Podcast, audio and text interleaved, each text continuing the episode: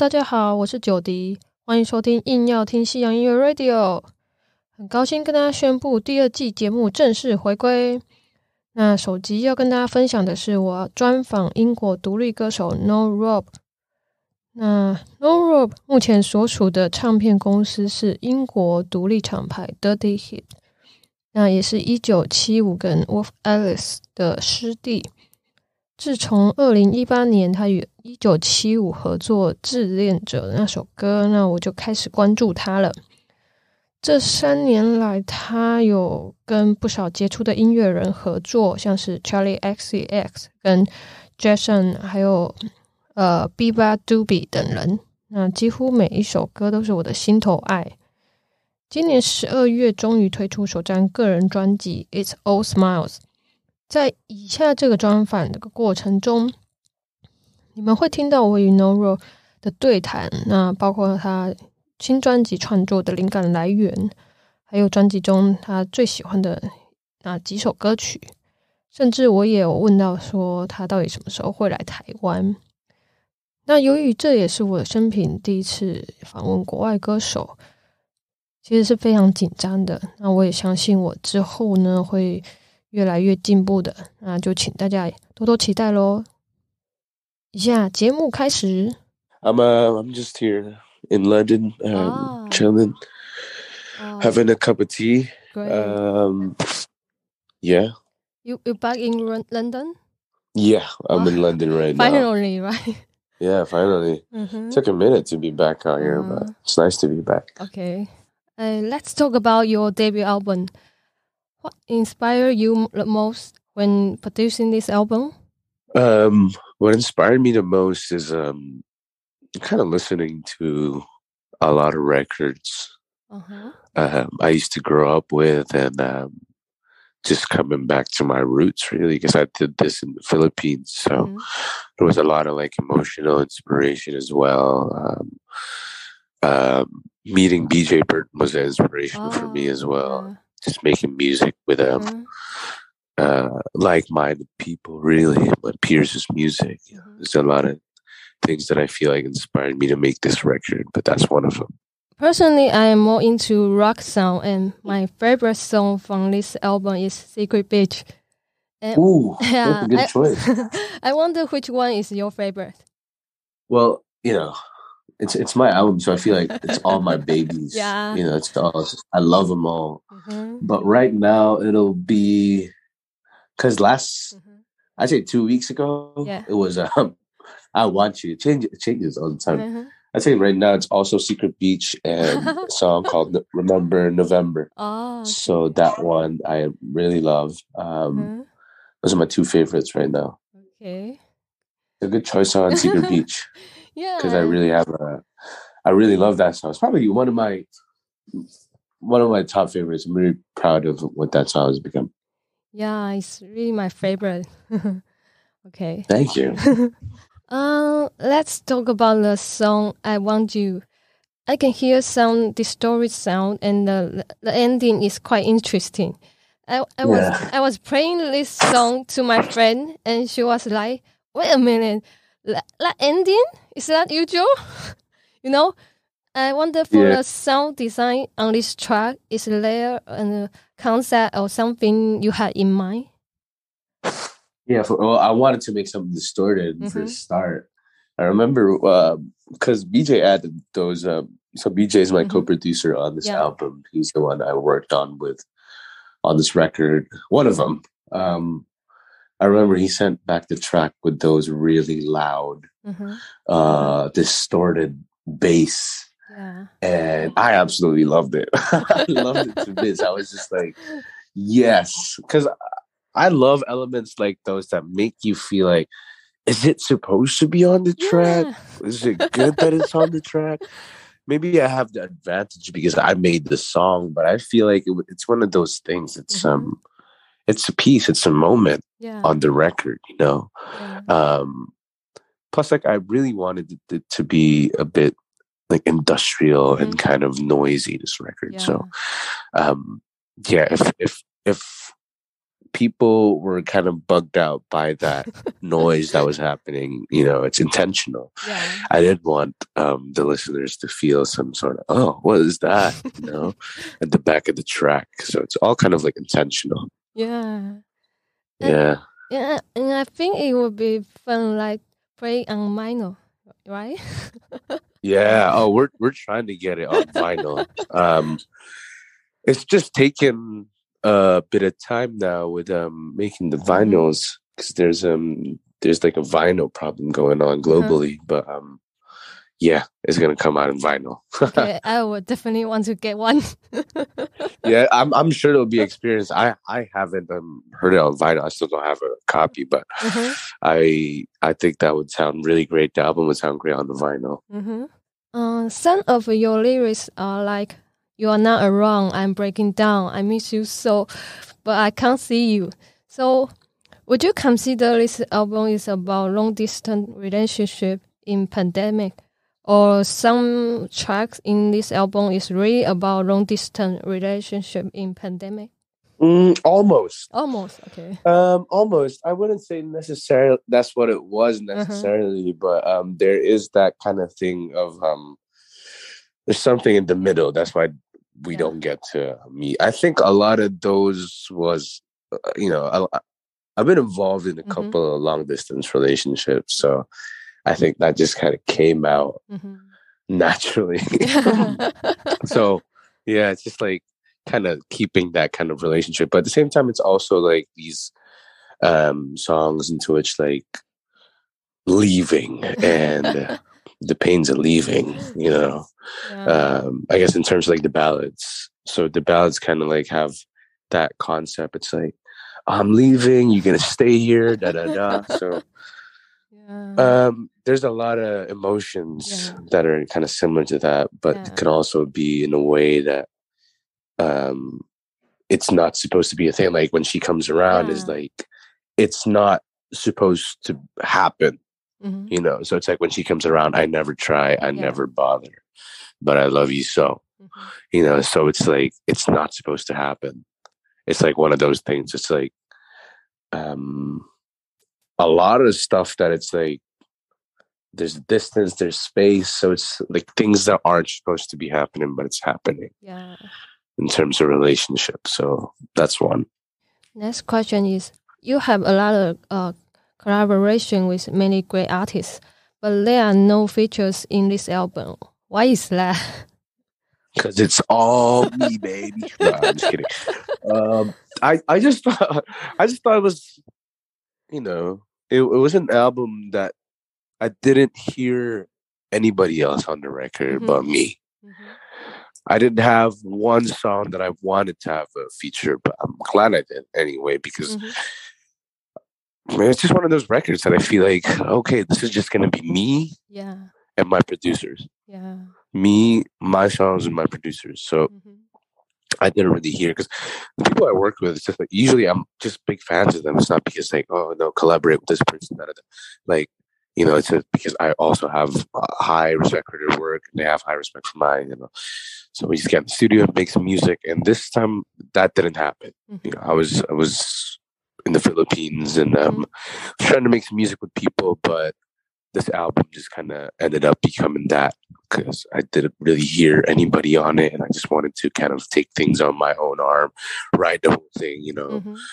Um, yeah, it's just just one of those. I feel like there's no there, no uh, any specific reason. Like, oh no, I think it now happens to me being you know kind of showcasing mm-hmm. what I've done by myself. You know, yeah. like, oh yeah, I wrote those lyrics, I played those guitars, da, da, da. but at the same time, it's also just it just naturally happened to be that thing. So yeah, I'm yeah. saying so. I've been saying natural so much. I gotta tone it down a little. I'm trying to find some other words to say. But you just can natural, right? just natural, you know, natural. It's like my new chill now. It's like okay. it's chill. okay. But yeah. Uh-huh. so, um, is there any Asian artist or Taiwan Taiwanese artist you want to work with? Mm, Taiwanese. I, am not gonna lie to you. I'm not. I, I, haven't been exposed to a lot of Taiwanese music. Mm-hmm. Um, yeah, there are some um Chinese artists oh. that I oh. like. Like, um, I grew up with Faye Wong. Yeah. Yeah, so Faye Wong, I really oh. love. Um, mm-hmm. But I need to get exposed to mm-hmm. Taiwanese music because mm-hmm. um, I always wanted to go to Taiwan. I, oh. I, I, had the chance to before, so I went to a Chinese high school growing mm-hmm. up, and they had offered me to travel for like two months in exchange mm-hmm. student program. So I didn't take the chance though because I was a bit too scared. But um, now I wish I did. yeah, you should. um, I do need to get put on to Taiwanese music because I don't mm-hmm. know a lot of um, Taiwanese music. Okay. So, is yeah. there any chance we can see you in Taiwan? oh, absolutely. I would love to. It's just you guys got to book me. You know what I mean? I'm just waiting. I'm just waiting for that. I would uh-huh. easily say yes. You know, mm-hmm. I would mm-hmm. easily say yes. I always okay. wanted to like, um, to, or even visit Taiwan. So mm-hmm. that'll be an honor. Uh, your music is like mix, mix of uh, so many genres. So I wonder, uh, which genre is your favorite? Ooh, that's tough. Because I'm uh. You you, you also like love UK Garage, right? That's my yeah, favorite yeah. too. I feel like I'm like Avatar. Uh-huh. You know, uh, I, I'm like, I like, I like all genres. I like all elements of music. Yeah. Like, I I don't think there's a there's music that mm-hmm. I don't like. It's just me me music I don't yeah. necessarily like. Mm-hmm. Well, I still do. I don't listen to them, but I do respect it for what it is. But my favorite, I'd say right now, mm-hmm. right now, would be jungle music again. I kind of just gotten back to listening to M Beat, mm-hmm. so I've been obsessed with that classic album, the incredible yeah. album.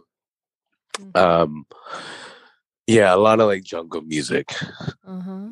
But then I also listened to the other day. I was listening to like Erik Satie and mm-hmm. um, some weird classical music, and I just found out that um, through a friend of mine um, that you can now resample classical music oh, because yeah. there's no royalties. you don't have to you don't have to pay for sampling them because basically the copyright you know, I think it's about say sixty years, thirty yeah. to sixty years, yeah. where which means the the copyright to that mm-hmm. expires, mm-hmm. meaning the stuff that you know you could sample back and mm-hmm. get away with it. Apparently, I don't know. I haven't tried. Mm-hmm. You do hear some of those um, references in modern music, like there's that Maroon Five track which goes yeah. like. It's like from a classical piece, right? So yeah, I've been getting into a lot of classical as well. So mm-hmm. jungle and classical music. Oh, what a weird pair! But yeah, oh, that's but, kind of like I'm looking forward to your new music. Is mixed up with jungle and classical music. classical music and jungle. Hey, who know? You know, somebody might be listening to this. You know, at some point, and then they may end up making that stuff and it sound fire. who knows? Mm-hmm. I would definitely want to listen. To I, I, I, would listen to that. I would listen to that. okay. I mean, they're already kind of doing the same thing with like, um, if you if you hear like UK drill music, mm-hmm. so it's like a hip hop sound yeah. here in the UK. Um, some of them like sample mm-hmm. classical music, and they are pretty good to me. Mm-hmm. So I don't think jungle and classical is a crazy combo. I think it'll, it'll it might sound well. Mm-hmm. Okay. because of that, I might actually make make something soon. please do, please do. okay. Yeah. Uh, the the DAW you are using is uh, Ableton Live, right? Yes, yes. And I wonder, what is your go-to plugin uh, go to plugins. um, PTEQ. Mm-hmm. So it's mm-hmm. like um, it's like a low end cutter. Mm-hmm. So it's one of those EQ um, yeah. EQ plugins. I love it because um, I can cut off my lows seamlessly. Yeah. So that's one thing. Mm-hmm. Uh, and also operator. Oh. I enjoy because I I've been dabbling on like analog yeah. um, equipment. So mm-hmm. operator, you know, if you know what operator is, it's like this um uh built a stock mm-hmm. instrument uh-huh. on Ableton in which you can kind of make sounds off of it. Yeah. Right. Like it's like they give you this like initial patch, this mm-hmm. like um, canvas, and then you kind of just like work your way around editing the synth, you know, making it sound like what, what you want it to sound like. So it's one of those. I, have made a lot of instruments on the operator. Mm-hmm. Yeah. I enjoy that. Yeah. Yeah. And it's simpler. I say those oh, are my top three. Yeah, yeah, yeah. Simpler. Yeah. Yeah. Because I I also use Ableton Live.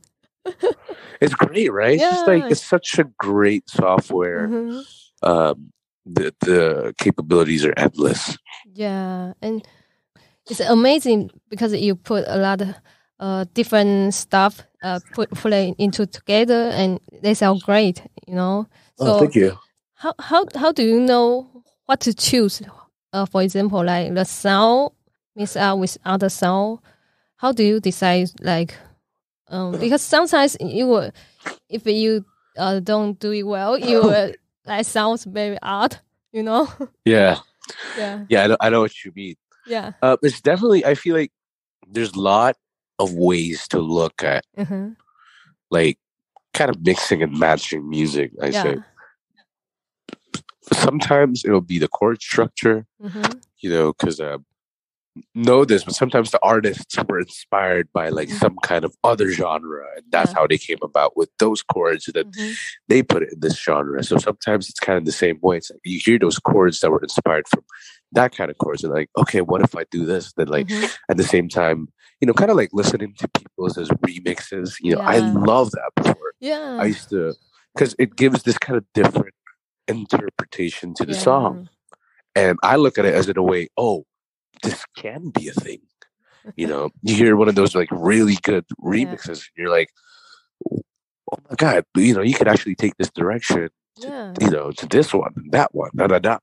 so that's the one for me. Like I feel like there's um I get inspired from that kind of stuff, and also like DJing. I feel like DJing growing oh. up before um, you had to know which ones to put on, and uh, mm-hmm. if you wanted to switch it up a little bit, you know what mm-hmm. I mean. So do you get i get i got inspired from that it's kind of like okay so if i'm hopping from rock to like this kind of genre like going mm-hmm. into like hip-hop how do i do that which tracks do i put on what track do i put on next and then you know i come to the studio i'm like thinking mm-hmm. oh i could amend both of those like have some kind of hip-hop drums on heavy uh, deftone guitars you know and make some kind of trip hop that's not really trip hop you know mm-hmm. it's like Secret Beach was kind of like that. You know, I had some chords that um, was lying around, and they reminded me heavily of Deftones because I loved them growing up. And then um, uh, listening to like a lot of Nujabes and DJ Shadow mm-hmm. before making, you know, getting in the studio. So it was that kind of thing. It's like I had those um, guitar chords, and I'm okay, what if the, uh, it was these kind of drums? What if the beat was like this? You know, what if it had mm-hmm. some vocal chops behind? You know, so. Mm-hmm that kind of stuff. I think the the final question is: Can you say something to Taiwanese fans? Book me so I can go there. yeah, but um, Fair enough. No, uh, thank you for the support. Really, mm-hmm. so it means a lot to me that my music mm-hmm. is, um, you know, coming across mm-hmm. to type to Taiwan, and um, I would love to be able to travel there at some point and play a show and meet my listeners. But uh, yeah, thank you for the continuous support. And I would love to be able to make more music to show to Taiwan as well. So thank you, Ro. Thank you. nice talking to you. Okay. Nice talking to you too. Okay, Thanks for having bye-bye. me. Okay, bye bye.